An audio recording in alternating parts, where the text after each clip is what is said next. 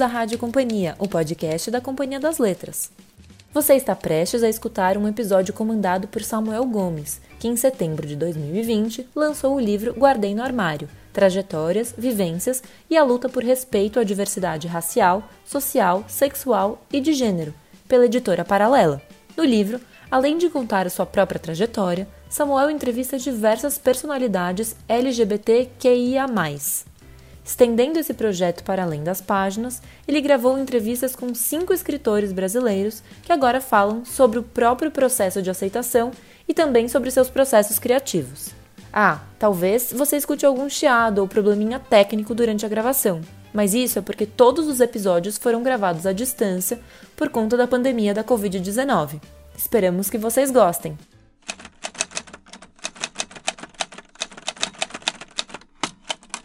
Olá, você está ouvindo o Guardiã Armário Podcast. Eu sou Samuel Gomes, mas pode me chamar de Samuca. Compartilhe em várias redes a minha trajetória enquanto homem negro, gay, periférico e ex-evangélico. Em 2015, criei um canal no YouTube onde também abordo temas como saúde mental, entretenimento, mercado de trabalho, música e entrevistas especialistas. No quadro principal do canal, converso com pessoas LGBTQIA+, que abriram seus armários e compartilharam suas trajetórias para fora deles. O canal e agora também o podcast só existem porque muito antes eu comecei a escrever o livro Guardiã Armário, agora numa nova edição pela Paralela, selo do Grupo Companhia das Letras.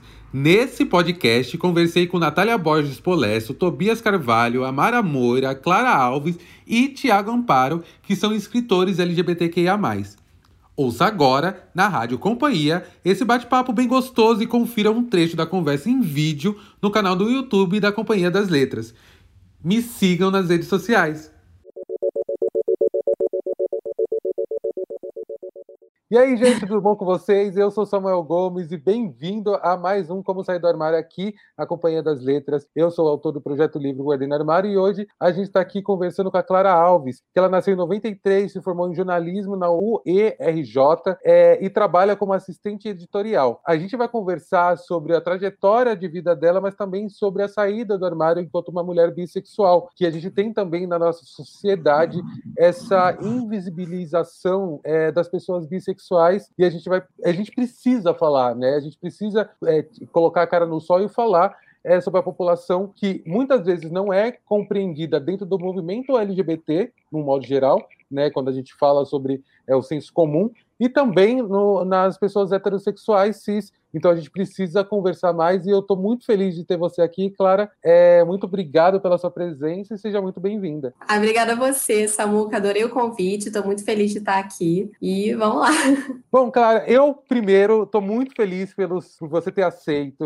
Eu, eu, eu fico muito feliz também que o seu trabalho está indo muito bem. Depois a gente vai conversar sobre ele também, porque lembro uma história que está no livro que eu, talvez você não conheça, mas já vou te contar que depois, quando você lê o livro, também já vai saber, mas uma das personagens que aparecem no livro tem uma ligação com os personagens que tem aí no seu livro também, que tem a ver com esse universo de jogos e tal. Mas eu queria saber onde você nasceu, com quem você morou na sua infância, como é que era a sua família nos seus primeiros anos de vida para entender o contexto na qual você foi criado. Bom, eu nasci no Rio de Janeiro, cresci aqui, sempre morei aqui e eu sempre vivi com a minha mãe. Meus pais se separaram quando eu era muito nova, tinha três anos, então é, a maior parte da minha vida eu vivi com a minha mãe, mas ao longo da minha infância, eu, te, eu morei algumas vezes com os meus avós, com a minha tia. A gente sempre foi uma família muito unida, né? Então, é, teve uma fase da minha vida que era eu, minha tia, minha prima, meu irmão, meus avós. Era a grande família dentro de uma casa.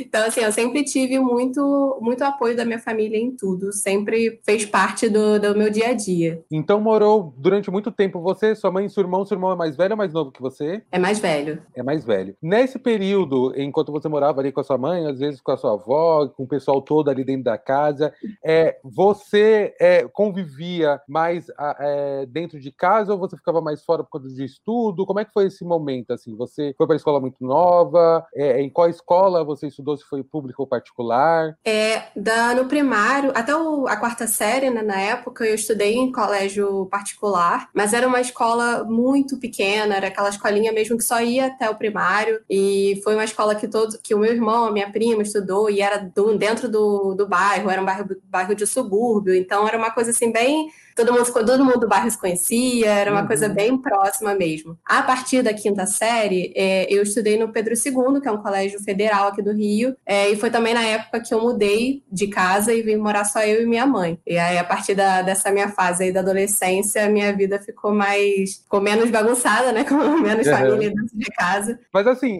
nesse, nesse, nesse processo, até você morar com a sua mãe, você dividia a casa ainda com seus parentes e tal, você tinha um momento só seu é, de você se questionar sobre a sua vivência, sua existência ali, ainda mesmo como criança, porque o que eu apresento no meu livro, que às vezes é presente na vida de algumas pessoas, não precisa ser uma regra na sua vida também, isso que você vai me contar, você se sentia é, é, diferente das outras menininhas ou não? Você já se perguntava ou já se questionava o fato de você olhar talvez uma amiguinha até na adolescência e achar legal e não achar ruim ter o interesse pela amiguinha ou pelo amiguinho? Isso fez parte da sua vivência ou isso só foi ser presente muito tempo depois? Conta para mim como é que foi. Não, isso demorou a ser, a ser um questionamento na minha vida. É, na minha infância, como eu falei, eu estava sempre cercada de muita gente, era sempre eu e minha família. É, e aí, quando chegou, foi justamente né, a fase da minha mudança de colégio, de casa, que eu saí de casa, começou minha adolescência, é, eu também passei por um processo interno que não tinha tanto a ver com a sexualidade, mas com a minha forma de lidar com meus sentimentos. Então, eu não tinha tanto contato com meus sentimentos, eu passei. Eu tinha, assim, problemas de confiança por causa do uhum. meu pai, né, que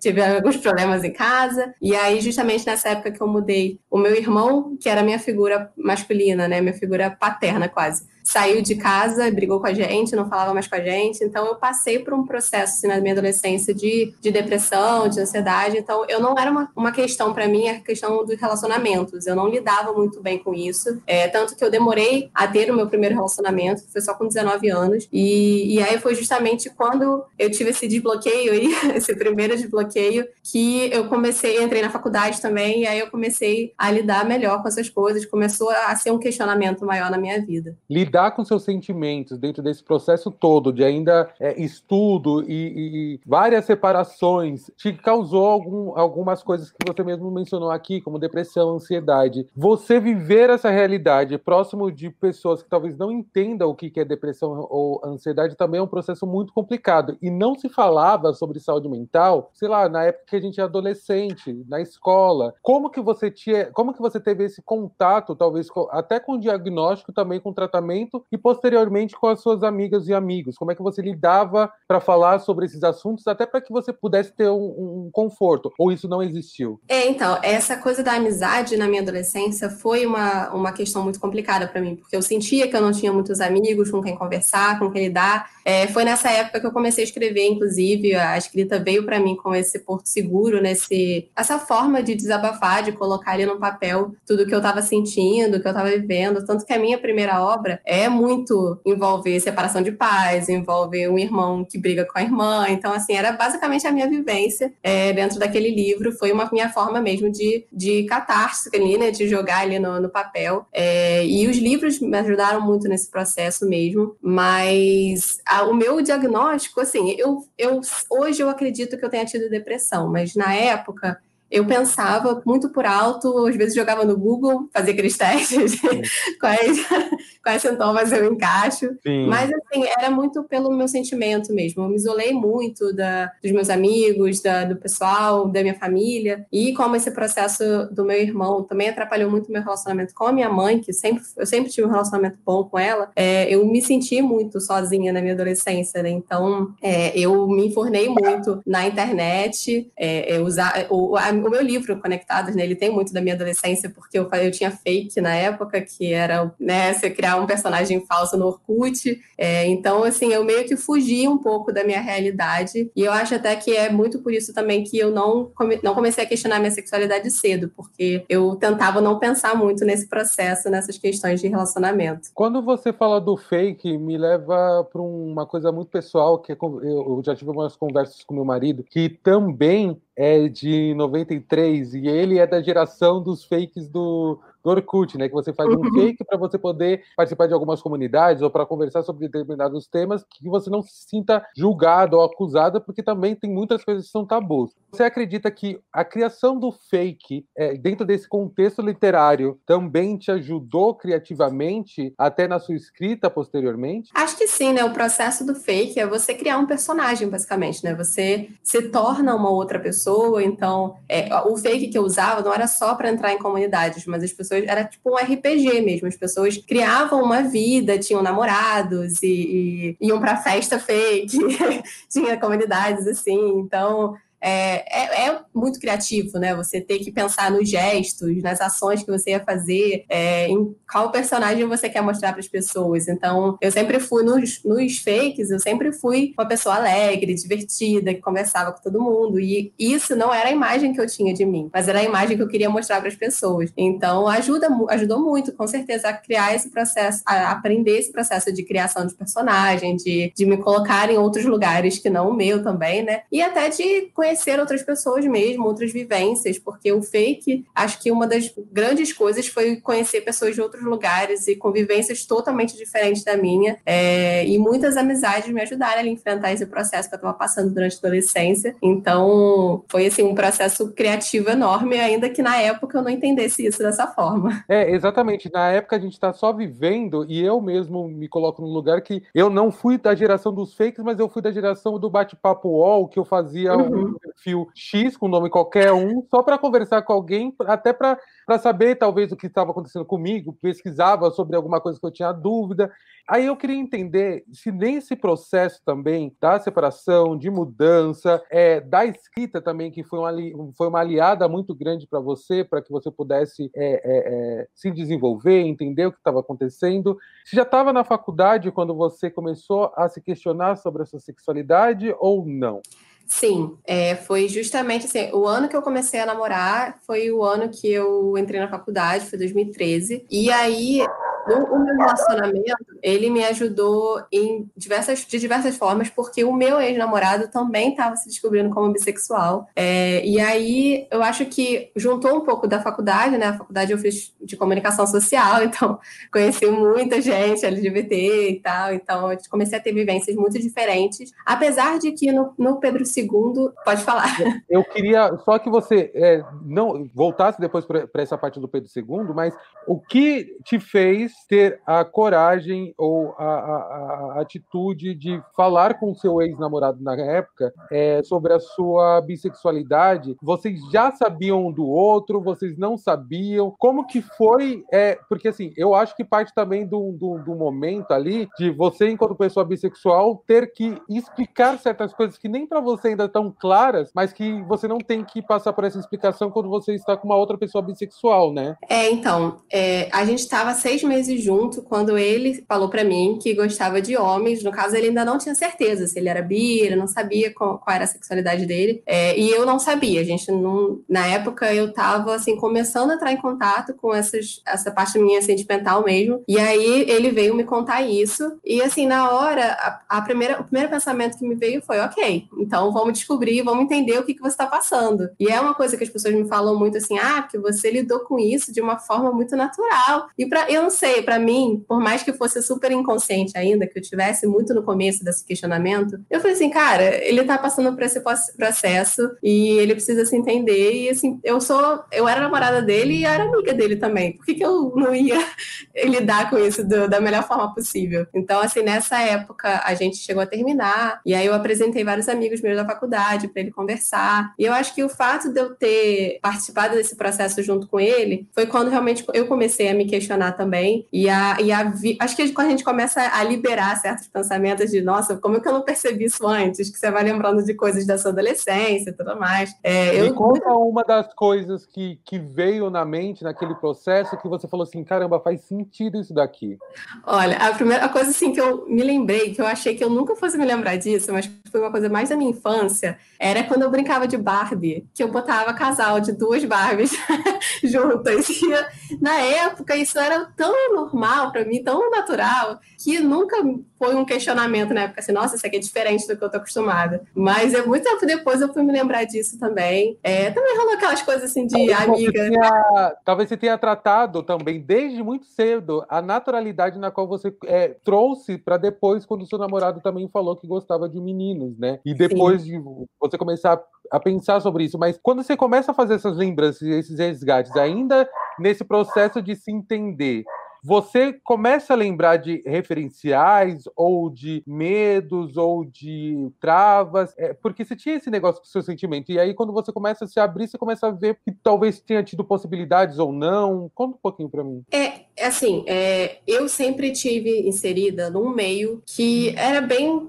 mente aberta, posso dizer assim. Minha mãe sempre teve amigos LGBT, é, ela nunca foi, nunca teve problema com o tipo de livro que eu lia, então também que eu vejo, né, muitos dos meus leitores falarem é que os pais não deixam ler o, o livro, é, o que não pode ler livro LGBT, porque os pais são homofóbicos, e eu nunca tive nenhuma, desse, nenhuma restrição desse tipo na minha vida. Então eu acho que para mim já estava muito naturalizado, né? E eu só não estava lidando muito com esses sentimentos. Recentemente eu li um livro que ele fez, me deu um cliquezinho para essas coisas, para como eu me senti, por que foi tão difícil para mim entender. Que foi os Sete Maridos de Evelyn Hugo. É, tem uma frase que ela fala que a questão da bissexualidade é que você tem um padrão, que é o gostar de gostar do sexo oposto, né? E eu me identificava com esse padrão. Então, por mais mais que às vezes eu sentisse é, interesse por outras meninas, sempre rolou de na escola, né, eu admirar muitas garotas, principalmente as garotas que eram populares, que eu achava bonita. É, e aí rola aquela confusão, né, de será que eu quero ser como ela, será que eu quero ficar com ela?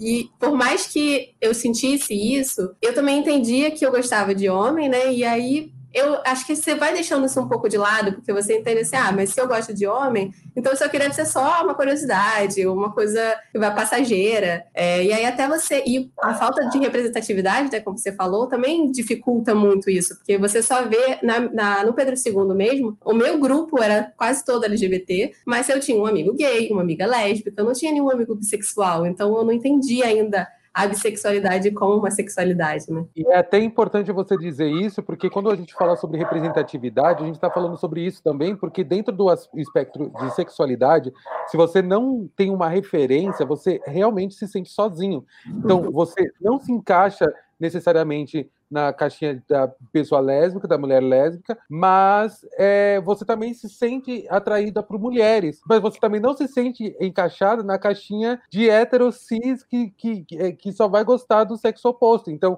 quando você começa a ter essa dimensão, é quando você começa a conversar e entender junto com o seu ex, então, que é o seu, que se tornou seu amigo. Sim. Você nessa sequência você fala para ele, mas eu acho que eu também gosto de meninas ou não? Ele é o último a saber. Como é que é esse processo? Não, ele, ele foi um dos primeiros a saber, sim. É, a gente passou por um processo né, de, de, se separar, porque eu falei assim: não, se você está precisando né, nesse momento, vai se descobrir aí e tudo mais. É, e uma coisa que eu passei desde a minha adolescência, que eu também não tinha uma dimensão muito grande, é porque a gente está sempre querendo se encaixar nos padrões, né? Então, se todo mundo é de um jeito, você acha que você tem que ser daquele jeito também. Então, se todo mundo gosta de sair para balada e ficar e beijar na boca, o certo é você fazer isso também, certo? E para mim, eu não, eu não me sentia muito à vontade para ficar com pessoas com quem eu não tinha interesse romântico. É, e assim, questões de assexualidade, da demissexualidade na minha adolescência, jamais, né? Isso eu só fui entender, talvez, uns dois, três anos atrás. Então, é, mesmo durante o meu relacionamento, é, ele se descobriu com muita facilidade, se entendeu com muita facilidade, e eu me entendi, mas eu sempre ficava um pouco com o pé atrás. E eu acho que por causa é, do fato de eu estar namorando um homem também,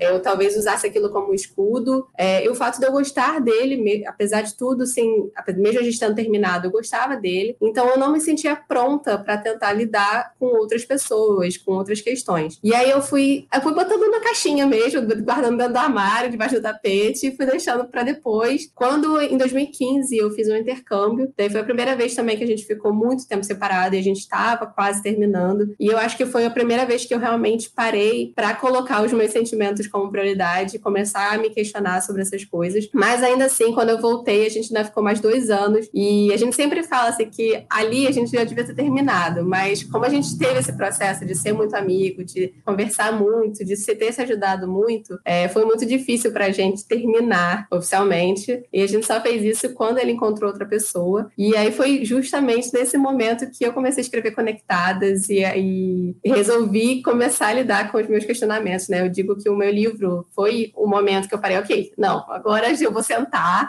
e vou entender o que está acontecendo.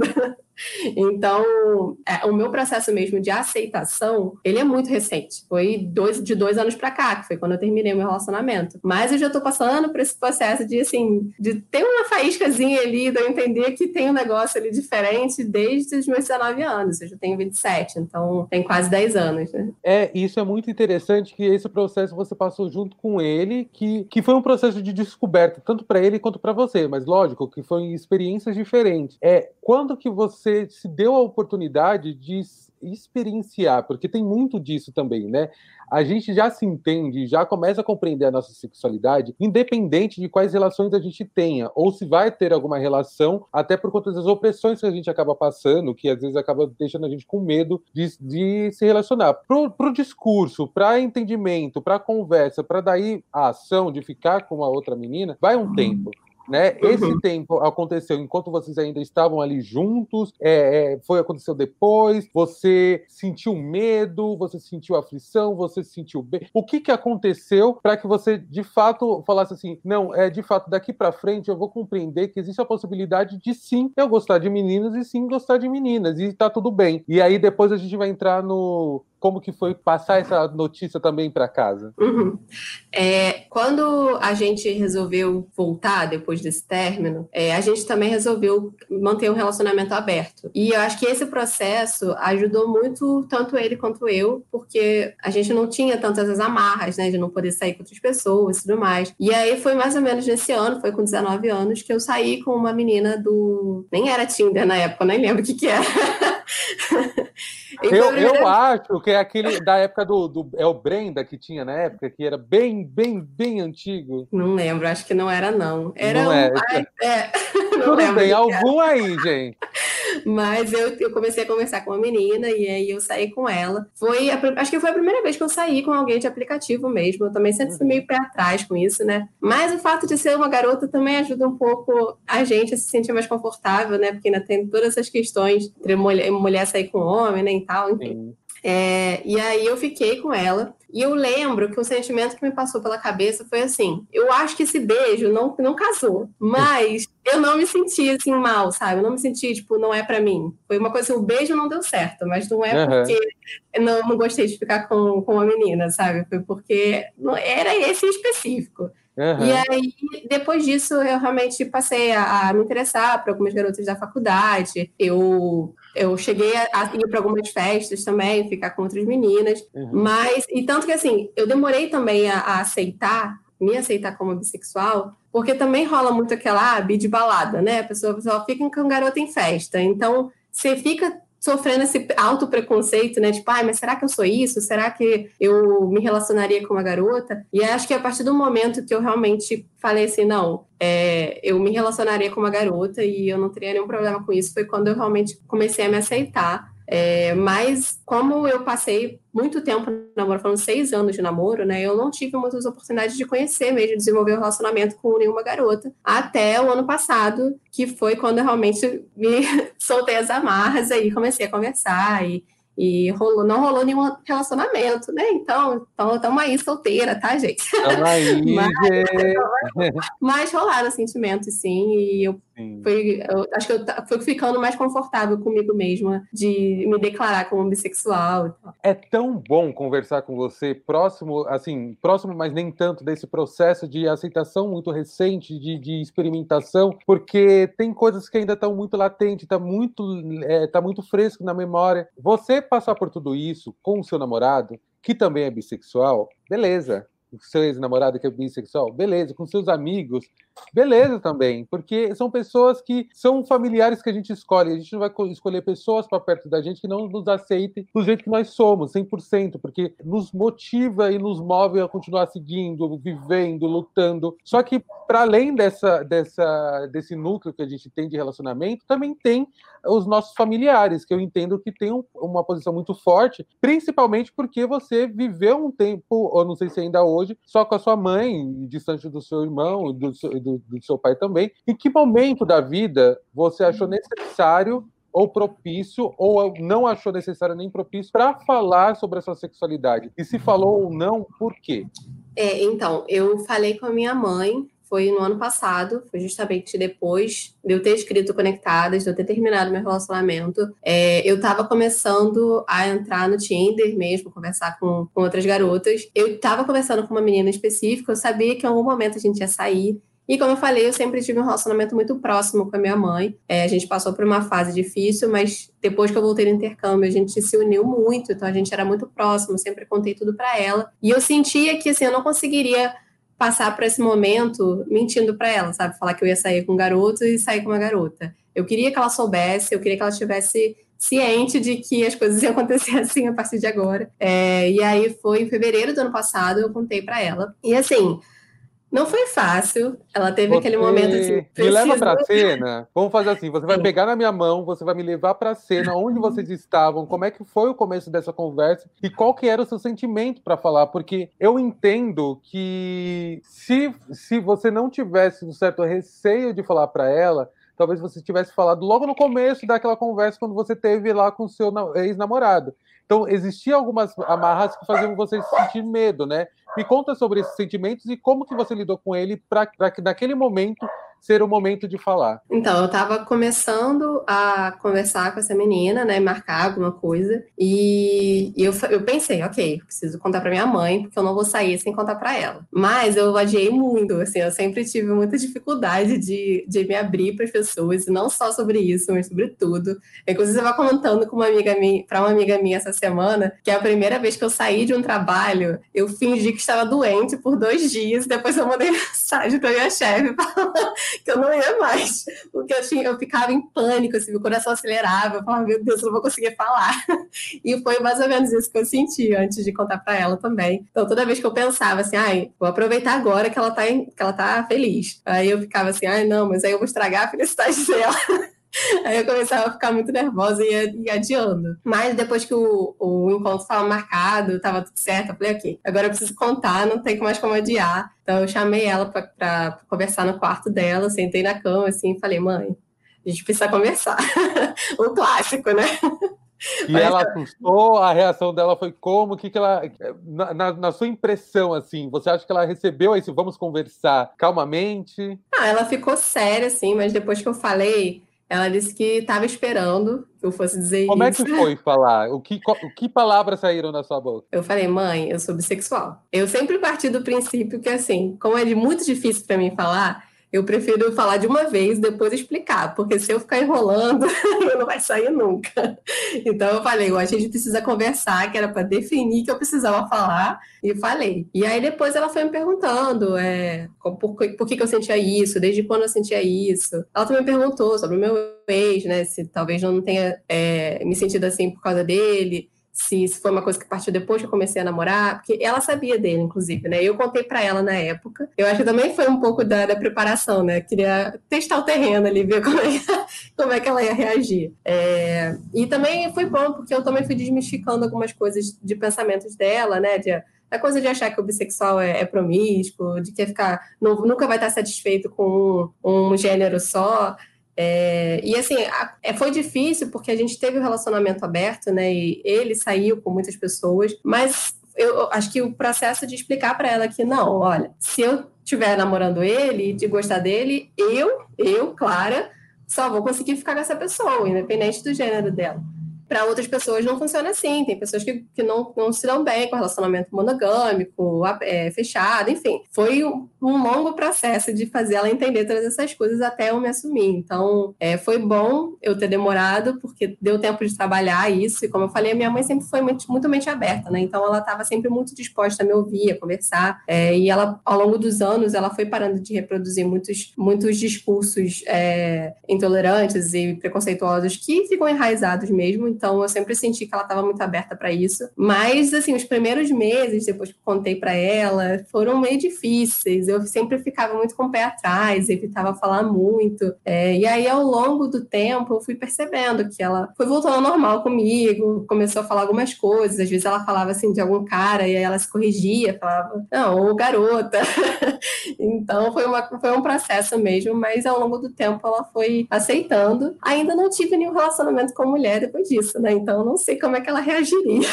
Mas... Por enquanto, por enquanto, que a gente tá aqui nessa, nessa caminhada para. É. Mas assim, eu tô, eu tô muito contente com, com, com essa trajetória, porque mais uma confirmação daquilo que eu venho falando. Do lado dos LGBTs, que é mais, nós temos um aliado que é o tempo. Que o tempo é o nosso aliado para fazer com que essas pessoas acabam entendendo, porque também é preciso fazer esse recorte histórico. É lógico que a gente não vai passar pano ou é, mão na cabeça daquele que é intolerante, mas entender que tem todo esse processo, né? Que você é, se, se estrutura primeiro para depois dividir para sua mãe, entendendo que sua mãe também vai ter esse processo de entendimento dela. Eu queria que nesse momento agora do vídeo você desse um conselho para outras pessoas bissexuais que estão dentro do armário que assim como você acreditou muito durante muito tempo que não era possível talvez gostar de dois gêneros, que não era possível é, é, viver uma vida sendo uma pessoa bissexual ou que não é uma confusão mental. Eu queria que, se você pudesse ter tido acesso a esse vídeo lá atrás, o que você gostaria de ter ouvido? Olha, eu acho que a primeira coisa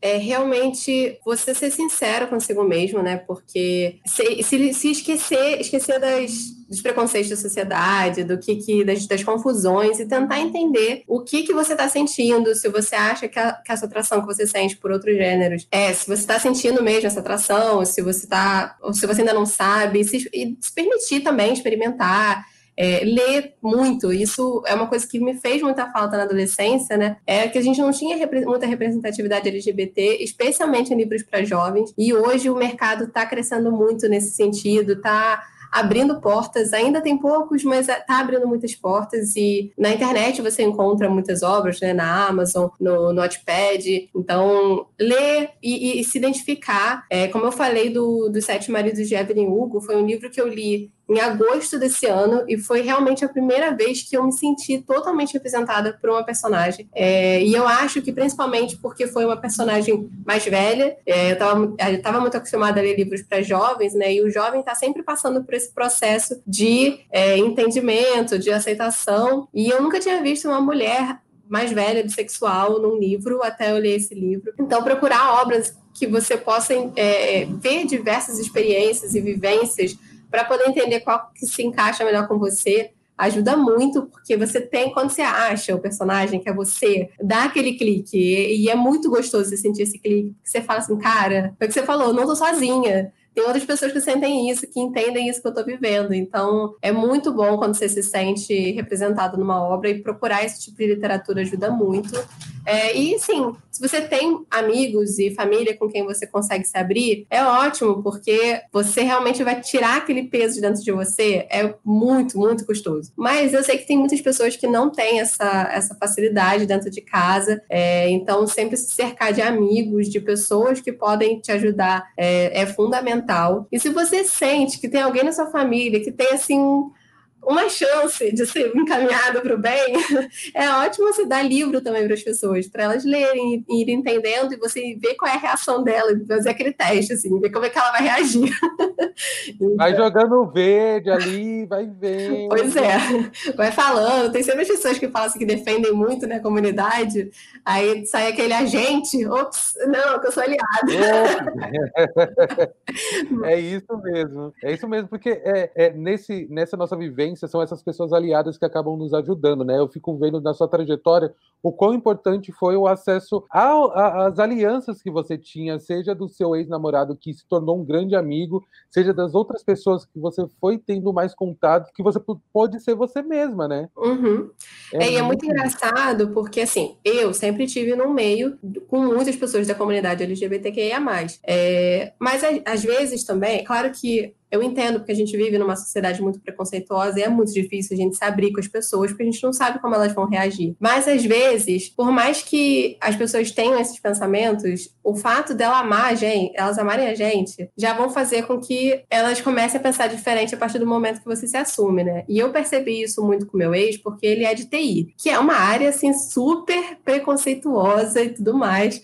É, e mesmo assim, quando todos os amigos do trabalho dele, quando souberam, alguns fa falar reproduziam discursos e, e, depois pararam de fazer isso e aceitaram ele super bem, aceitam ele o namorado dele. Então, é claro que é muito difícil pra gente, mas você ir testando o terreno mesmo, conhecendo as pessoas que, que gostam de você, que estão ali com você para tudo, elas com certeza se elas são boas pessoas, elas vão te aceitar do jeito que vocês são. Exatamente, porque quem acaba perdendo são elas e não nós, né? São as pessoas que não nos aceitam como nós somos, que perdem a oportunidade de crescer com a gente, de aplaudir as nossas conquistas, de, de ser aplaudido também pela gente, é, e de viver essa vida que hoje a gente vive, que é de muita alegria, porque você ser aceito pelos seus é muito, muito, muito bom. É, eu gostaria muito que você deixasse então suas redes sociais aqui e como que as pessoas possam te encontrar, o livro onde que pode comprar, onde que pode ler seus textos. Então, eu tenho todos os meus livros estão disponíveis na Amazon. Eu tenho quatro histórias independentes lá. É, duas delas são fantasia LGBT e outras duas são romance casal hétero mesmo, que foi antes de eu escrever Conectados. Mas tô... depois disso eu só quero escrever história LGBT. Mas as minhas histórias sempre foram sobre mulheres aprendendo sobre amor próprio, se empoderando, que são sempre eu sempre gosto de trazer esse tipo de mensagem. É, então vocês encontram todos os meus livros lá. O Conectada está disponível em praticamente todas as plataformas de venda de livro, então Amazon, Submarino, livrarias é, físicas e online vocês encontram. É, eu também estou muito no Instagram e no Twitter. No Instagram eu sou Clara Alves G. No Twitter eu sou Alta Exposição, sem cedilha e sem tio. Era o nome de um blog blog, tá, gente? Todo mundo me pergunta. Era o nome de um blog antigo e acabou ficando. É, mas eu acho que se jogar Clara Alves lá já aparece. É, e eu tenho um canal no YouTube também, que é Clara Alves, que eu tô começando, mas estou querendo dar dicas para escritores e gente que está começando aí na área da, da escrita. É, eu tenho experiência de mercado, então muita gente vem me perguntar sobre como chegar numa editora e tudo mais. É, mas vocês podem me procurar em qualquer uma dessas redes, que eu estou sempre respondendo, tirando dúvidas e é isso. Bom, Clara, eu quero muito, muito primeiro saber de você como que foi o seu entendimento como mulher dentro desse mundo tão machista, entender que você também gosta de mulher e todas as coisas que isso envolvia, porque assim, já é já é muito complexo viver num mundo que te oprime e te, de, te, te exclui de muitos lugares e te coloca para baixo é, e te tira as oportunidades. Você meio que entendeu essa intersecção que a sua vida começaria a ter a partir do momento que você se apresentasse também como uma mulher bissexual? É, eu acho que eu me escondi muito tempo, né, por trás de um relacionamento com homem, justamente porque era muito difícil. Me escondi de mim mesma e do mundo, né, de, de ter dificuldade de, de me entender porque eu pensei, ah, eu estou num relacionamento com um homem, se a gente nunca terminar, eu não preciso me assumir para ninguém, né? Então, a gente vai adiando essas coisas porque é muito difícil, é, não só você se assumir como LGBT, mas a questão da, da visibilidade bi é muito complicada, né? Você tem pouca representatividade, você tem muitos estereótipos da mulher, é, da pessoa promíscua mesmo, que quer ficar com, com todos os gêneros, que nunca vai estar satisfeita.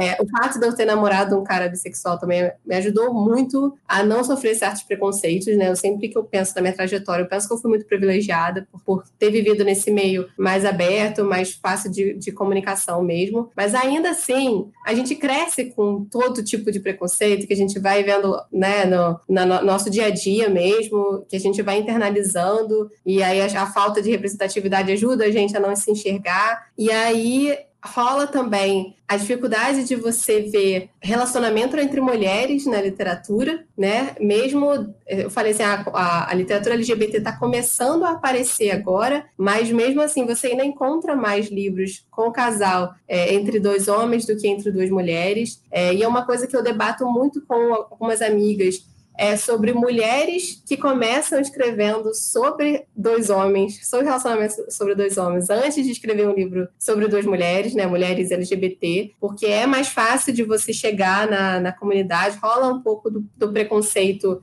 acho que principalmente fora da comunidade, né, porque tem muito da fetichização do relacionamento entre dois homens. Você vê muito até no, no audiovisual de romance de anime, né? De yaoi que chama, ou BL, enfim, rola muito dessa fetichização e é muito mais difícil você ver um relacionamento entre duas mulheres. E quando é, é a fetichização do homem hétero, né? Que gosta de ver duas mulheres juntas e a sexualização. Então, tanto que quando eu escrevi É, eu estava antes numa fase de escrever livros mais adultos, mais para um público da minha idade mesmo, de 25, na época 23, 24 anos. É, e foi a primeira vez que eu voltei a escrever para jovem, porque eu percebi que era muito difícil você ver esse relacionamento retratado entre duas garotas adolescentes e que estão só se descobrindo e sem passar mesmo pelo processo sexual, de, dessa sexualização de, do fetiche mesmo. Eu só queria demonstrar o, o, amor entre elas, né? Então, acho que eu tô até meio me embolando aqui nessa.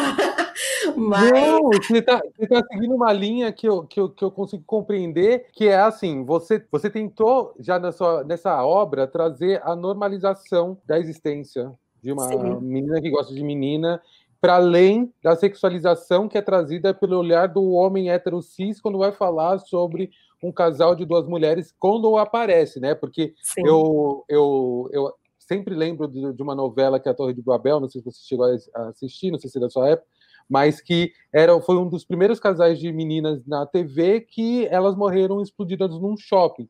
Então tem toda essa, essa bagagem histórica também de como que a sociedade está querendo nos ver, né? Como que elas querem nos enxergar. Então, isso faz com que a gente se pergunte também como que a gente também é, é, quer escrever sobre a gente. Então, tem, tem disso também, de mulheres é, lésbicas ou mulheres é, não lésbicas, mas que é, é, bissexuais ou heterossexuais, quando vão escrever um romance LGBT acaba é, optando pelo, pelo homem cis, né, dentro dessa construção. Mas é, você me fala sobre o seu relacionamento, que foi de um privilégio que você conseguiu viver a sua, o seu entendimento, assim como o dele, da bissexualidade, estando juntos, dois se é, descobrindo, entendendo o que que acontece, ou o que que deveria acontecer, ou o que você espera que aconteça num relacionamento entre uma pessoa bissexual e entre uma outra pessoa que não é bissexual, para que a gente possa também compreender dentro dessa conversa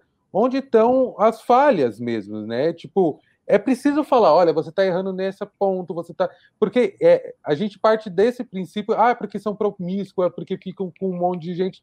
E, tipo, gente, a partir do momento que você tem um contrato assinado ali, mesmo que seja verbalmente, de, de ou de um relacionamento monogâmico ou não, ou de, se a pessoa está solteira, ela tem o direito e, e o dever, eu acho, quase civil, de ficar com quem ela quiser, e não importa se ela é é, é hétero, ou se ela é bi, se ela é, é, é pan, não importa com quem que ela vai ficar. Ela tem um direito, ponto. A partir desse princípio, então, aí não tem mais esse negócio de preocupação com, com promiscuidade. Mas, para além disso, o que, que acaba machucando muito, que você talvez já tenha ouvido, ou você já tenha vivenciado, ou você tem de experiência por conta da sua vivência, que te machuca quando você tem interesse por um menino ou por uma menina? Olha, eu acho assim, como eu falei, eu não tive muitas experiências de relacionamento, mas é, uma coisa que eu ouvi, eu ouvia da minha mãe, né, é essa coisa de, de achar que o bissexual nunca vai estar completo se ele só tiver com uma pessoa de um gênero, é, ou só com uma pessoa, né? E isso vai muito, como você falou, vai muito de cada pessoa, dependendo de se ela é monogâmica, se ela não é monogâmica. É, mas eu mesmo, quando eu tive o um relacionamento aberto, a gente tinha conversas sobre lealdade, né? Sobre fidelidade. Que a fidelidade não é só você não ficar com outra pessoa. É você estar tá aberto, é você conversar, é você ter esse diálogo que não acontece em muitos relacionamentos, não só LGBT, mas hétero, enfim. E eu acho que o que mais dificulta, talvez, o relacionamento entre uma pessoa é, bissexual, pan, e uma pessoa hétero, é a falta de entendimento do que, que representa esse sentimento, essa sexualidade. Porque a sexualidade, ela não é não, não, você não é só sua sexualidade, né? A sua sexualidade ela faz parte, uma característica sua, mas você é uma pessoa completa, você tem a sua, a sua personalidade, você tem o seu jeito, e se você se compromete a ficar com uma pessoa e você fica com outra, independente da sua sexualidade, você tá sendo uma pessoa mau caráter só, sabe?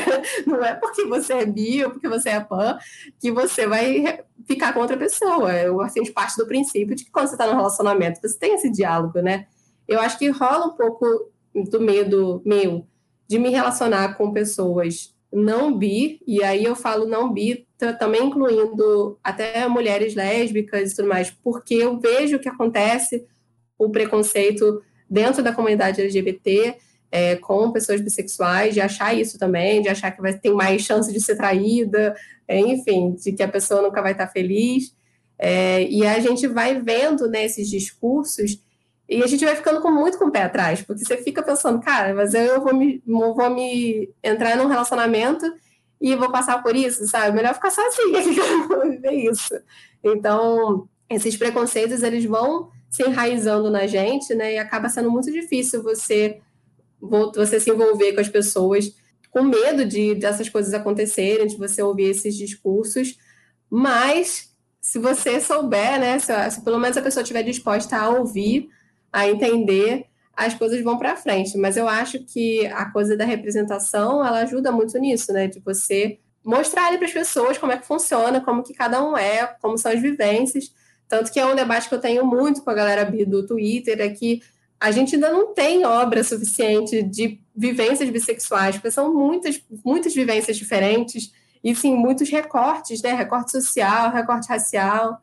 Eu tenho uma dúvida e uma pergunta, até por, por, por não vivência, eu, eu, com certeza não sei muito da vivência de uma pessoa bissexual, porque eu sou um homem gay, então eu já estou aproveitando aqui para entender através da sua vivência. Não que você tenha resposta para todas as coisas, não é sobre isso, mas para que a gente possa também aprofundar um pouco mais na, na, na, conversa sobre o assunto.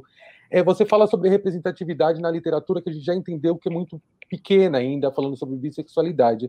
Mas na mídia, no, no modo geral, na, na, televisão, no cinema, é, na novela, é, nos filmes, em qualquer mídia de massa, a bissexualidade ela praticamente é inexistente, né? A gente não ouve falar, a gente não tem muitos personagens e eu não me recordo de um. Se você puder trazer alguns que você já conhece, para além até desse livro, se você lembrar de algum, você pode falar. Se não lembrar também, você pode dizer, porque isso também diz muito em que lugar que nós estamos hoje, né? Qual é a representatividade ou diversidade é essa que está sendo colocada na mídia, que não está abarcando todas as letras LGBTQIA, sabe? É, foi uma coisa que eu passei do mês passado. Eu fui fazer um post para a seguinte, com indicações de filme, série é, com personagem bissexual. E eu não consegui lembrar de nenhum filme que eu tivesse visto, né? Até existe, mas eu não vi. É, que a pessoa fale com todas as letras, eu sou bissexual. Porque daí a bissexualidade, ela entra também num outro campo, que é, se uma pessoa num filme fica com um homem uma mulher, você não pode declarar ela como bissexual, porque ela pode ser pansexual, ela pode ser. Você tem outras sexualidades que abarcam também ou ficar com mais de um gênero.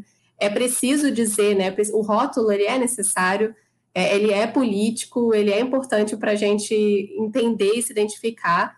É, e uma coisa que eu vejo muito na mídia, principalmente assim, novelas e, e séries, é personagens que namoram alguém do sexo oposto ou de outro gênero, né? E depois percebem que gostam de uma pessoa do mesmo gênero e aí se declaram como gay ou lésbica. E o processo do bissexual é você ou namorar com a pessoa do mesmo gênero ou com do gênero oposto e entender que você gosta de, de ambos, sabe? Ou de mais de um gênero. Então, é, só, acontece muito esse apagamento do, do, processo de aceitação bissexual na mídia também. De, né, acontece muito isso em novela. Você vê um personagem que o cara é casado e aí depois fica com o cara, e aí todo mundo na novela fala que ele é gay. Às vezes o próprio personagem nem diz, eu sou gay. Ele só diz que gosta de, de ficar com homem ou ficar com mulher, e automaticamente o pensamento das pessoas é declarar, ok, esse personagem é homossexual. É, e não necessariamente, né? Então, sim, tem muito apagamento na mídia, na, no audiovisual. É um personagem. E, e um detalhe que você falou antes de você falar do personagem, que você me, é, que me, me veio à cabeça é quando esse personagem ele é lido como gay, é, ele, ele, ele, ele não passa por esse momento de, de, de, ser visto como bissexual e nem pelo momento que é esse que você passou da possibilidade de um relacionamento num novo contrato. Não é porque você começou esse contrato dessa forma que vocês, como duas pessoas adultas, não podem conversar e descobrir uma nova forma de convivência e de carinho mútuo, de cuidado mútuo que vai para além é, do que já estava sendo vivido naquele momento. E você sente falta também de representação, assim, de entender que nem sempre precisa terminar, que você mesmo viu aí, né? Na sua vivência, você não terminou de fato, por mais que você falar, ah, poderia ter terminado naquela época. Mas todo o restante que foi vivido foi muito importante, tanto para você quanto para ele, para crescimento de ambos, né? É, não, quando eu falo que eu podia ter terminado, não foi por causa da questão da sexualidade, foi porque realmente o amor acabou mas a amizade estava muito forte e isso foi que fez a gente continuar junto. Mas sim, é uma coisa que eu reparo muito, até que eu faço também, que eu tenho refletido sobre isso recentemente, é que quando você, hoje em dia, né, a literatura, principalmente, né, que é o que eu estou inserida, quando a literatura representa um personagem bi, em geral, ele fica com alguém do mesmo gênero na, na, na história, no final. É, e assim, Claro, é importante porque a gente tem pouco relacionamento entre pessoas do mesmo gênero na literatura, mas ao mesmo tempo você meio que ajuda também a manter o estereótipo de que a bissexualidade é uma fase, que a pessoa é, tá, é bissexual só enquanto ela está entendendo que ela só gosta de garoto, ou que ela não gosta de garotas, ou sei lá. Que é uma coisa que a mídia faz muito, né? É tratar a bissexualidade como uma fase. E aí, tanto que rola muito aquela coisa das pessoas acharem que a pessoa tem que ter uma preferência, ou que ela é lésbica quando está no relacionamento com a mulher e hétero quando está no relacionamento com o homem. E assim, a bissexualidade, ela não deixa de existir se você está no relacionamento com um homem ou uma mulher.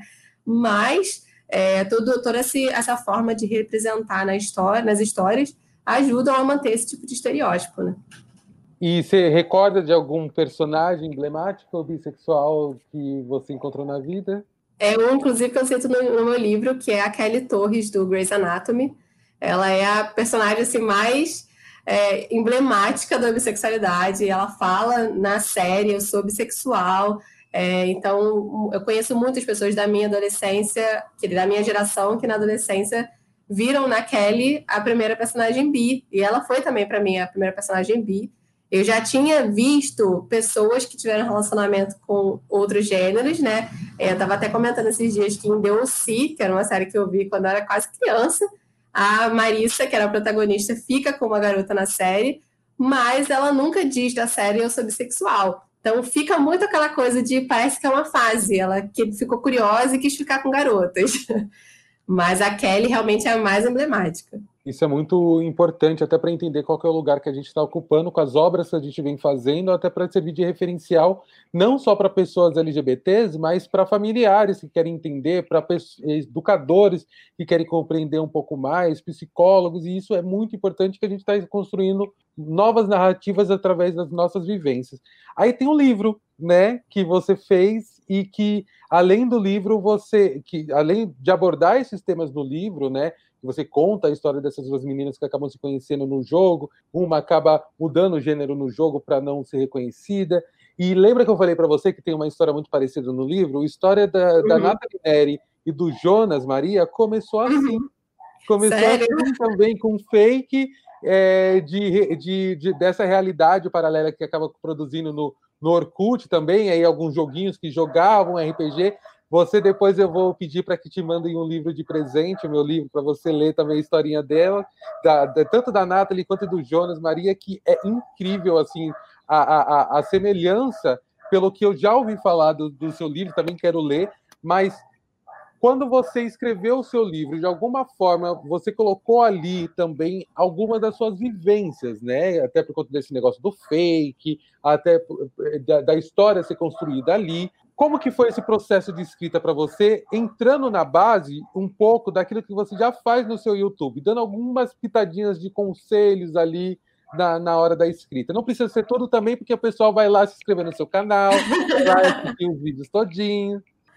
Então, é, o, a, o fake, ele fez parte da minha adolescência. Então, a ideia inicial de Conectadas partiu da história do fake, é, porque eu passei por isso, mas como eu falei, eu nunca gostei de mentir, né? Eu nunca me sentia bem mentindo, mesmo não só para minha mãe, mas para todo mundo. Então, eu cheguei em uma fase assim, a criar um, um perfil masculino e o meu, o meu personagem teve uma namorada mas eu achava muito estranho mentir, falar que era por fora era uma pessoa que eu não era. E aí passou uma semana, eu falei, ó, oh, preciso te contar uma coisa.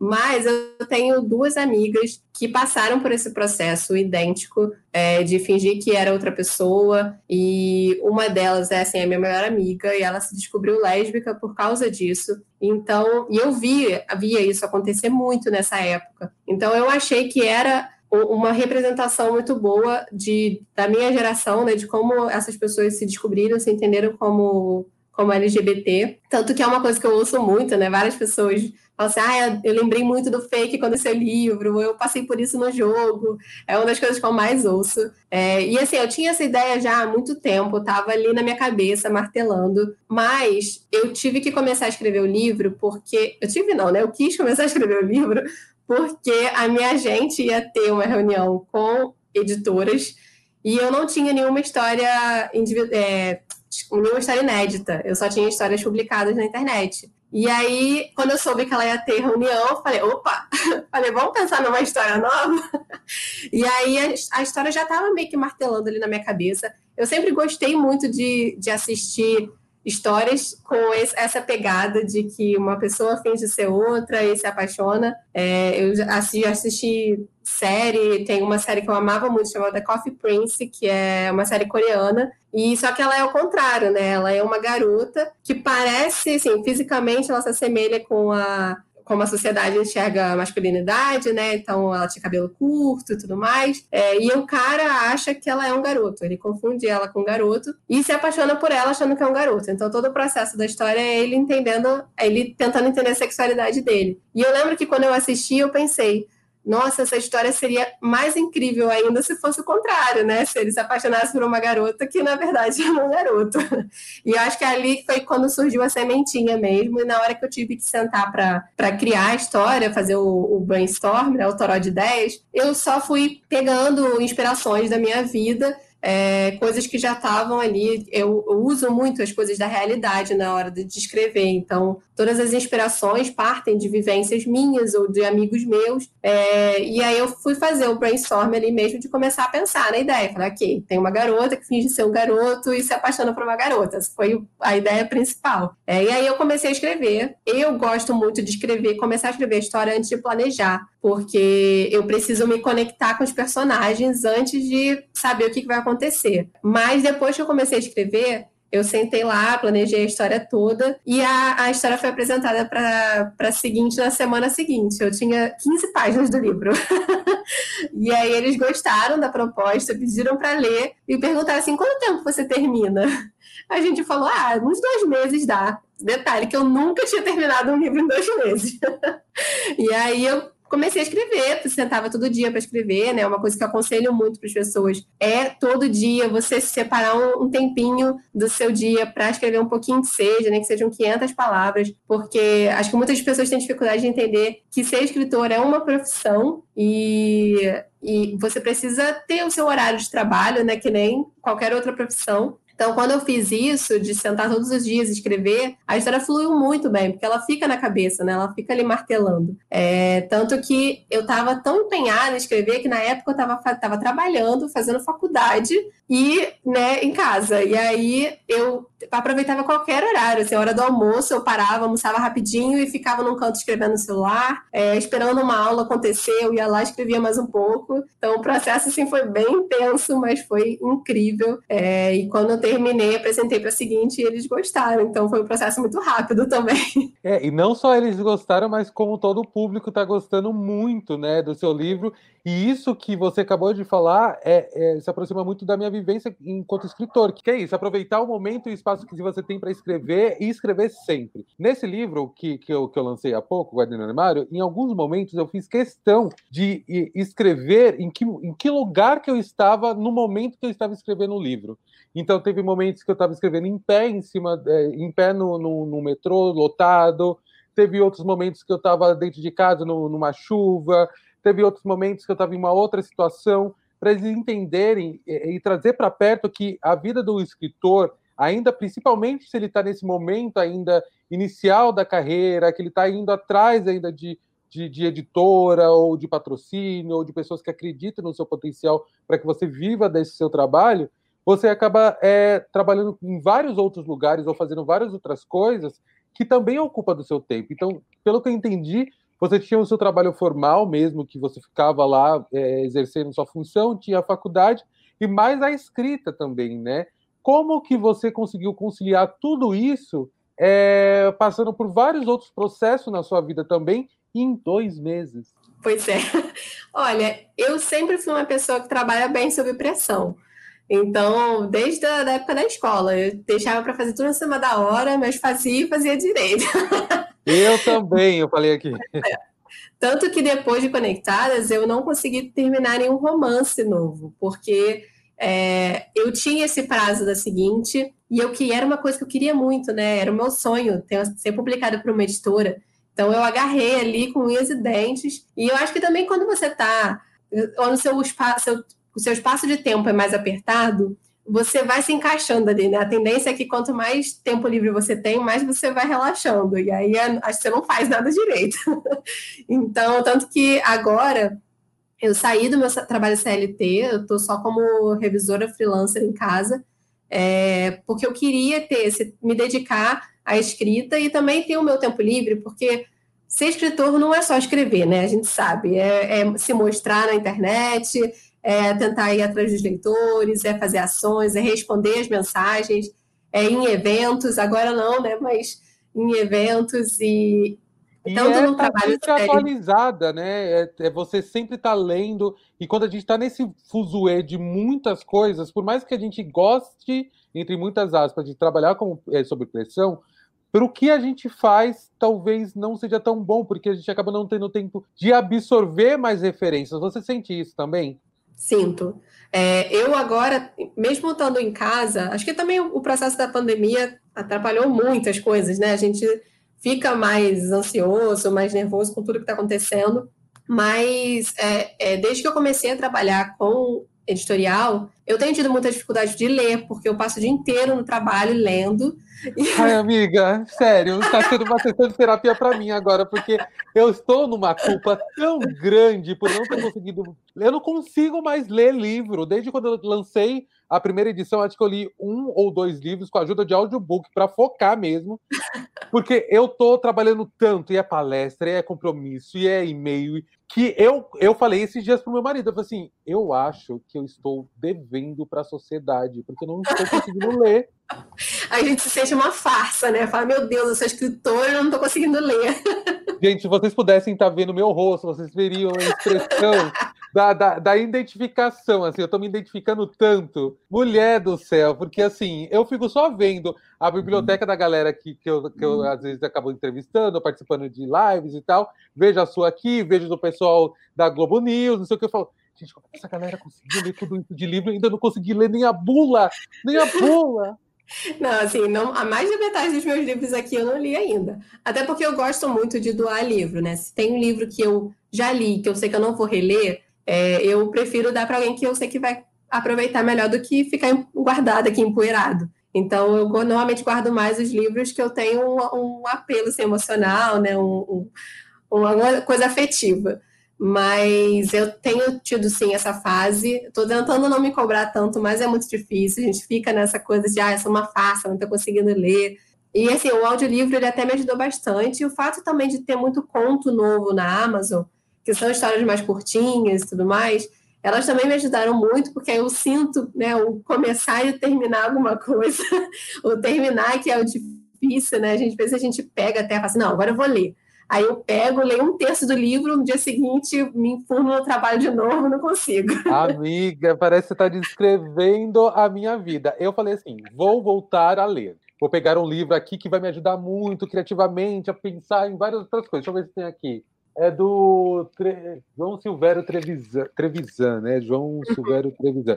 Ele que, tem um, que é muito grosso o livro, que fala sobre a história da homossexualidade no Brasil. Eu falei assim: é esse que eu vou começar. Eu comecei a ler e o livro é maravilhoso. Só que eu acho que na, no começar a ler do livro, que é muito grande, é a nossa, nosso ser, o nosso subconsciente, já entende que vai ser uma leitura densa, que a gente vai precisar de um tempo.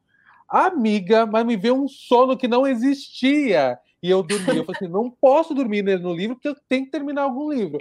Aí talvez seja esse o conselho: começar por livros um pouco menores, e aí você tem essa dimensão de começo, meio e fim, e não se sente tão ai meu Deus, eu não vou conseguir terminar um livro, como é que eu vou vender um livro e pedir para as pessoas lerem um livro se eu não estou lendo, né? É, esse pânico de não conseguir terminar o livro, eu acho que é uma das piores coisas, porque é o que faz a gente realmente parar. Falar assim, ah, já que eu não vou conseguir terminar, então eu não vou continuar.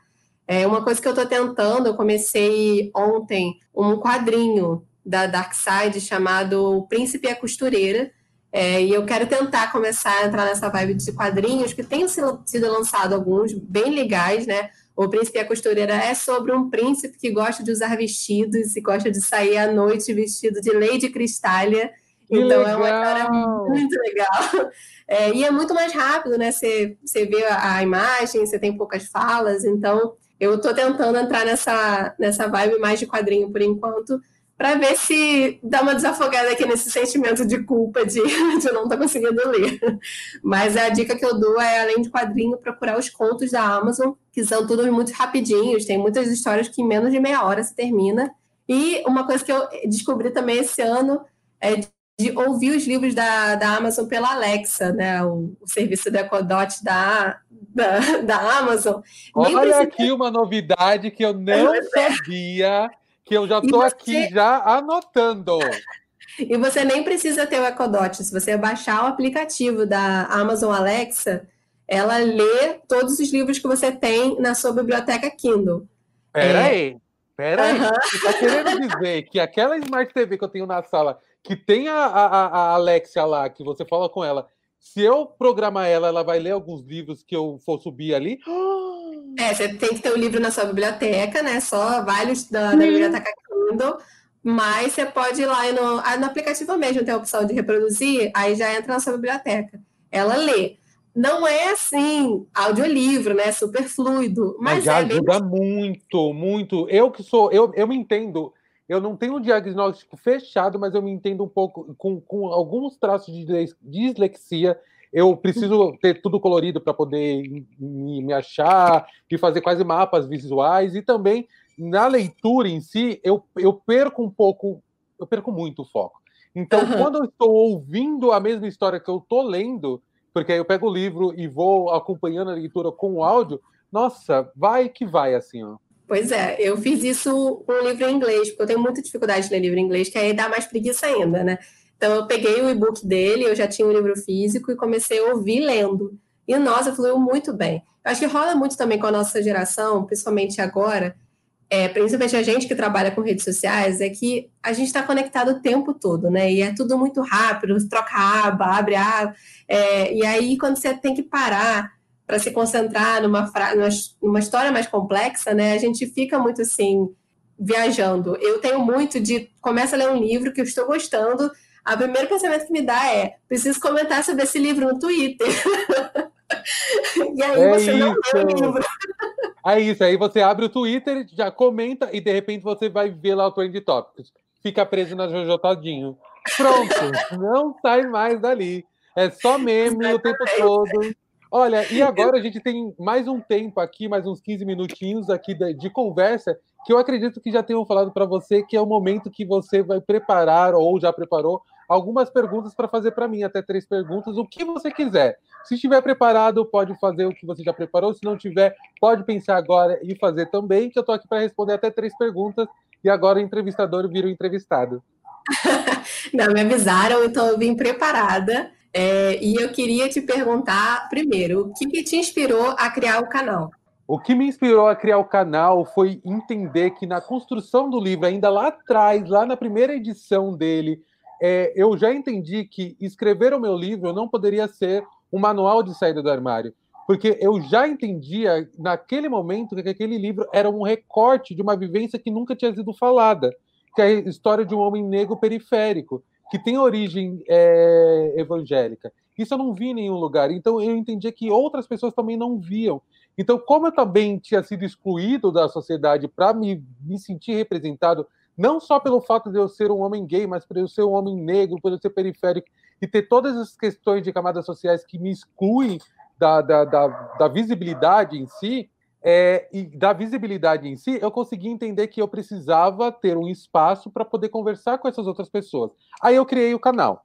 Só que o canal juntou também é, alguns conhecimentos que eu já tinha. Eu acho que se eu não tivesse me formado em design gráfico, se eu não tivesse tido acesso a algumas produtoras, talvez eu não tivesse afinidade com, é, com edição de imagem, com animação. Então, várias coisas que eu fui aprendendo no mercado, eu fui aplicando também no canal que serviu para mim também como portfólio. Então, é, uma coisa ajudava a outra. Só que os dois primeiros anos no canal, eu não, é, não aparecia, não tinha o meu rosto. E no livro também não tinha o meu rosto. Nessa edição tem o meu rosto, porque eu entendi a importância de ter uma cara preta ali, sabe? De falar sobre a vivência de pretos é, sendo LGBTs. E aí isso foi muito importante. Depois de dois anos eu começo a aparecer, porque nos dois primeiros anos eu, eu, eu tinha medo do racismo que eu fosse sofrer.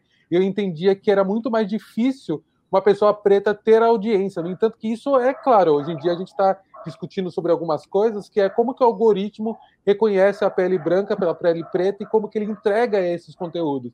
E, e, e isso eu estou aprendendo a lidar ainda, né? Apesar de já fazer uns três anos, já faz uns três anos que eu já apareço, uns quatro, que eu já tenho quadros próprios, eu consigo compreender como que é diferente falar sobre diversos assuntos que eu falo hoje sobre sexualidade, saída do armário, eu falo sobre é, autoestima, eu falo sobre saúde mental, eu falo sobre política, eu falo sobre vivência em casa, essas coisas, mas é mais difícil eu ter a penetração em outras é, esferas e outras pessoas do que se eu tivesse a pele mais clara. Mas é um processo, né? Então, uhum. é, o que me levou a fazer o canal foi ter entendido que olha, a gente precisa falar sobre a nossa vivência, porque também é isso, Clara. A gente naturalizou uma coisa, nós somos o país que mais mata LGBTQIA no mundo. E só o fato de nós existirmos e contarmos as nossas histórias já é revolucionário. Porque, gente, a gente vive num país que, que, que tem um presidente que odeia a nossa existência. Então, a gente precisa falar como é que é viver aqui, né? Sim. É, identifiquei total. Hein? Enfim, mas então o livro veio antes do canal? O livro veio antes do canal. O livro veio como uma primeira. Na verdade, o blog veio primeiro. Eu lanço um blog primeiro, enquanto ainda estou nessa minha descoberta, para registro da minha aceitação, para entender o que eu estava vivendo. Aí eu faço o livro, graças a uma ideia que o amigo teve, que ele sabia que eu tinha guardado uma grana para fazer o um intercâmbio. Só que naquele momento eu já tinha entendido também, até por conta de algumas viagens que eu tinha feito fora, que eu já entendia como é que era viver sendo um homem negro no Brasil que eu não sabia como é que era viver sendo um homem negro imigrante, é, estrangeiro é, em outro país, então eu preferia viver o racismo aqui, se por acaso tivesse uma preferência, porque aqui eu consigo lidar melhor, eu entendo a língua. É, aconteceu uma, uma, situação comigo que me fez ter contato com isso e fez entender que não precisava passar por isso. Aí eu fico, pego esse valor, invisto nesse livro. Enquanto eu estou escrevendo o livro, vem o canal, depois que o canal está no ar, vem o, o, lançamento da primeira edição, e aí depois do lançamento da primeira edição, eu me torno de fato uma pessoa que me coloco militante, porque aí eu, eu me, me coloco nas, nas empresas para falar sobre empregabilidade de pessoas LGBTs, eu me coloco enquanto militante também apresentando e aparecendo em outros canais. Eu não apareço no meu nos dois primeiros anos, mas apareço em outros canais falando sobre o, sobre o, ou o canal ou o, o, o livro, e aí faz com que o Google né, o YouTube saiba que eu sou o, o criador do Guardião Armário e eles me incentivam a aparecer. porque eles já estavam lá com, com o movimento negro dentro do próprio YouTube para mais representatividade e tal, e aí eles me incentivam a colocar meu rostinho na internet também. Então, é, é, foi um processo muito de construção e paralelo a tudo isso, eu estava ali com meu trabalho formal na agência, trabalhando às vezes 10, 12 horas por dia, às vezes virava à noite, mas eu procurava espaços para fazer. Hoje eu tenho vivido mais, até por conta dessa nova realidade. É, quando entrou a pandemia, eu é, é, fui mandado embora do trabalho, assim como várias outras pessoas, e aí eu me vi nessa, nesse, nesse novo momento de me colocar mais ainda como influenciador e pegar trabalhos como influenciador e fechar projetos. Tem o, teve o livro que foi nesse processo todo de lançamento e de vários outros projetos como palestrante, como consultor, que me, tem me dado muito prazer e que eu tenho me encontrado muito. Ah, legal. É, a outra pergunta é: você lembra quando foi a primeira vez, ou se teve né, a primeira vez, que você se sentiu representado em uma obra, fosse ela literária ou audiovisual? Olha, eu vou falar que eu, eu não é que eu tenha me sentido representado, mas foi a primeira vez que eu vi a história de vida sendo representada, uma história um pouco mais real, por exemplo. Eu lembro que eu estava no colégio, e isso eu só fui ter dimensão depois, e um professor de história passou o filme da Madame Satã.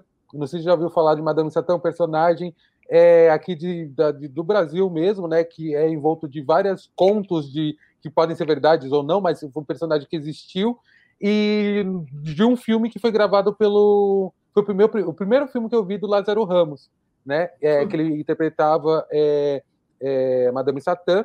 E aí eu vi a vivência do homem negro gay dentro dessa sociedade racista, o tanto que foi sofrido, né? Viver dentro desse contexto, sendo afeminado, gostando -se, é, de, de, se vestir como drag, ou passando, é, passando por esse espaço entre os gêneros também, e como se vestir, como se portar, é, e tudo que teve que enfrentar, quantas prisões passaram e tal.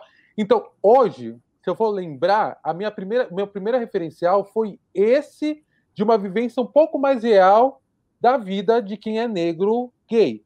A outra vivência que eu tive também de referencial foi a Vera Verão, que na época não queria ser comparado com a Vera Verão, não tinha ainda os meus dreads, era sempre raspado, mas hoje eu entendo a importância de Jorge Lafone da, da Vera Verão, mas na época, acho que a maioria dos, dos pretos, das bichas pretas, não queria ser chamado de Vera Verão, porque na época a gente ainda estava se entendendo, a gente nem sabia sobre a nossa sexualidade, e ser colocado para fora do armário dói muito, porque você já é você já é oprimido desde sempre sobre é, por algo que você nem sabe que você é ou nem sabe o que, que é. E aí, se você tem essa confirmação através de um personagem que se assemelha fisicamente a você, isso te deixa num lugar muito tipo, meu Deus, e agora? O que, que eu faço?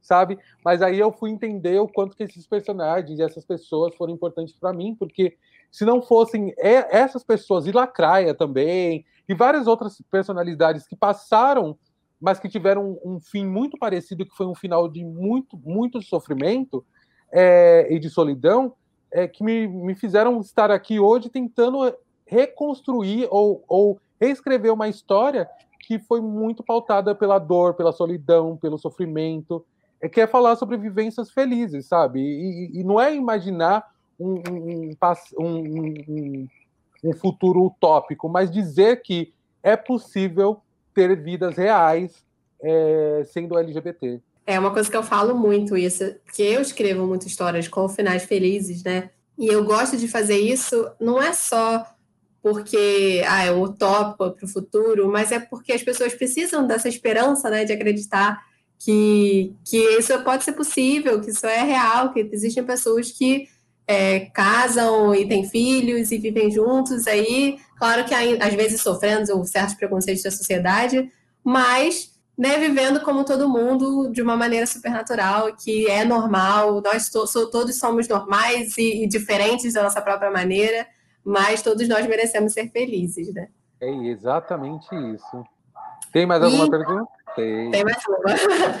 É, então eu ia te perguntar o que, você indicaria para quem está passando por esse processo, não só de aceitação da sexualidade, mas de entender a própria identidade. Pode ser livro, ou uma pessoa, um influenciador, ou um filme, alguma coisa que você acha que traz essa, essa, esse sentimento de esperança aí para as pessoas? Olha, eu, o que eu procuro dizer é que meu entendimento enquanto homem negro se deu depois da minha de entender a minha sexualidade. O que foi importante para o meu entendimento foi a comunidade negra que está atuando hoje na internet para e fazendo também um contraponto e uma soma com todo o movimento que acontece fora dela também. Então, lendo é, é, livros de pessoas negras, entendendo também é, mais sobre a minha raça, porque eu fui criado numa numa cultura é, é, cristã eurocentrizada que falava que tudo que vinha de África era demonizado, então eu não tive acesso à minha negritude, como também não tive acesso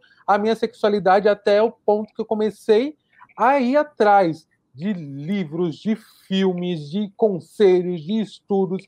E hoje em dia, é, se a pessoa está é, ouvindo isso daqui no podcast, vocês sabem que existem muitas, muitas maneiras na internet de você encontrar referenciais positivos de pessoas que estejam conversando sobre o assunto. A primeira coisa, nas redes sociais como um todo, que eu falo para todo mundo, é você vai avaliar sua rede social como um espelho seu. Se você se olha no espelho, você se vê ou você se reconhece, você se sente bem com o que você vê? Sim. Se não, talvez as suas redes sociais não estejam sendo um espelho fiel a quem você é. Então procure seguir mais pessoas que se assemelhem à sua vivência, à sua existência, à sua trajetória, ao seu caminho, porque isso vai te dar norte e referencial e talvez até esperança para seguir adiante não só eu estou querendo fazer isso, mas como várias outras pessoas aí na internet, como vários outros é, é, influenciadores, ou pessoas da mídia, ou mesmo escritores, ou artistas, procure aquilo que mais tem a ver com você. Então, se por acaso você não tem essa predisposição, vontade de ser um escritor, você não precisa me seguir, porque talvez é, é, me seguir não te faça tão bem, porque ah, eu não sou muito parecido com o Samuel. Mas o Samuel também é motion, também trabalha com publicidade, a Clara Alves também faz redação e faz, e, e faz correção e, e, e, faz tradução, não sei, faz várias outras coisas, assim como outras pessoas também fazem outras coisas. E aí você começa a ver como que você consegue se identificar.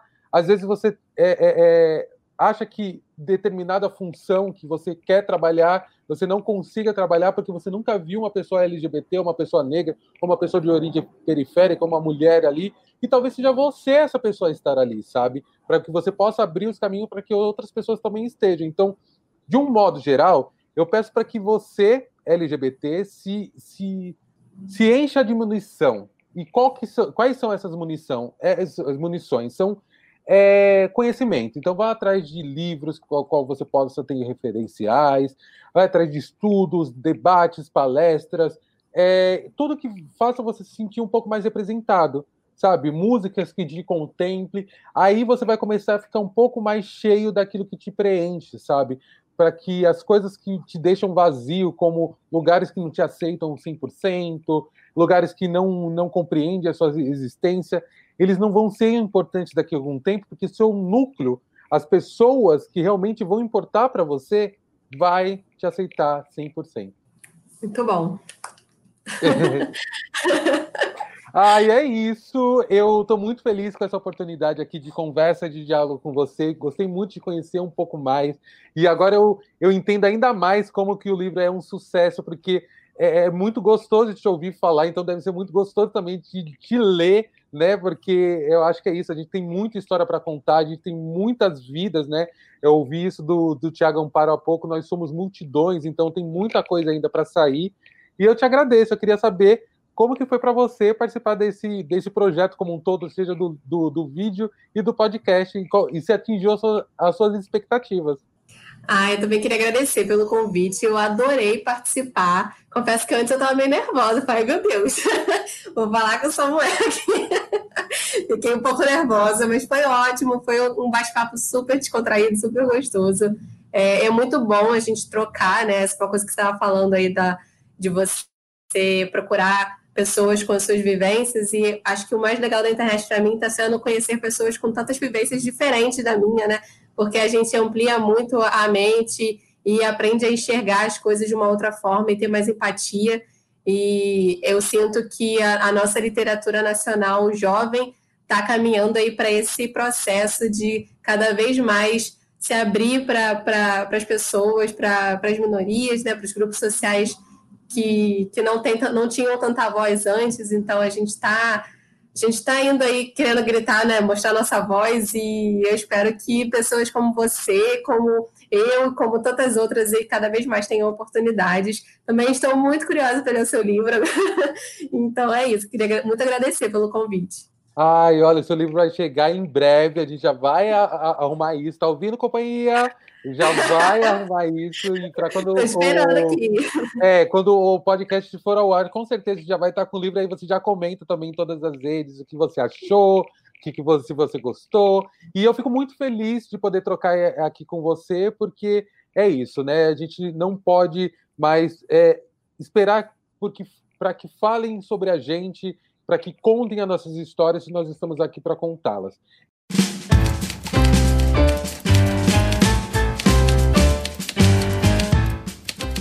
Obrigado por ouvir até aqui. Confira mais da nossa conversa em vídeo no canal no YouTube da Companhia das Letras. Você encontra tudo em companhiadasletras.com.br barra rádio. Eu sou Samuel Gomes e o meu livro Guardei no Armário, Trajetórias, Vivências e a Luta por Respeito à Diversidade Racial, Social, Sexual e de Gênero está à venda nas lojas online e nas livrarias físicas em todo o país.